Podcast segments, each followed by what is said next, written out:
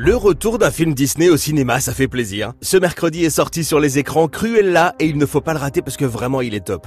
Au début j'avais peur que ce soit encore un classique Disney refilmé en ce qu'ils appellent le live action, comme ils l'ont fait avec Le Roi Lion, avec Aladdin, La Belle et la Bête entre autres, ou Mulan, mais pas du tout. Cruella c'est ce qu'on appelle un origin movie. Tout le monde connaît Cruella, la méchante des sangs dalmatiens qui rêve de se faire un manteau en peau de chien et qui est complètement frappée. Eh ben elle a pas toujours été comme ça. C'est ce que Cruella, le film, raconte au cinéma.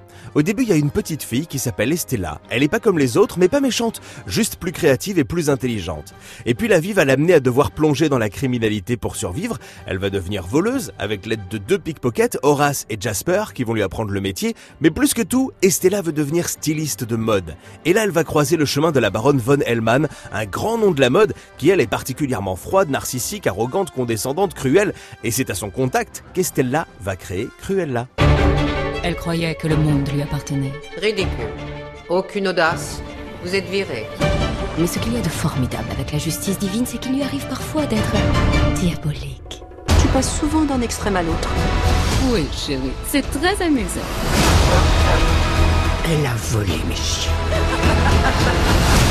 J'imagine que vous devez la haïr. Elle m'oblige à choisir. Et je choisis moi. C'est Emma Stone qui joue Cruella, son antagoniste la baronne von Hellman est jouée par une autre Emma, Emma Thompson. Autant vous dire tout de suite que les deux sont exceptionnels dans leur rôle, leur relation hyper ambiguë basée sur euh, l'attraction-répulsion, c'est une super idée.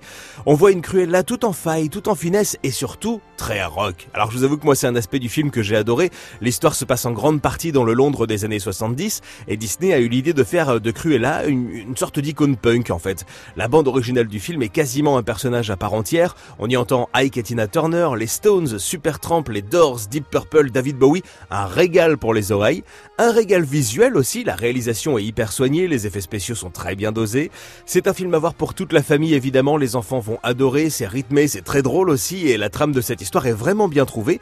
À la fin du film, on n'a pas encore la Cruella détestable des 101 Dalmatiens, mais on a la graine de ce qu'elle deviendra. Les clins d'œil d'ailleurs au film des 101 Dalmatiens sont nombreux, la baronne elle-même possède des Dalmatiens qui sont pas vraiment des gentils toutous. Ne ratez pas Cruella au cinéma, c'est beau, c'est drôle, c'est musical, c'est jouissif, c'est un film à plusieurs niveaux de lecture. C'est sorti ce mercredi et c'est à voir sur grand écran en ce moment.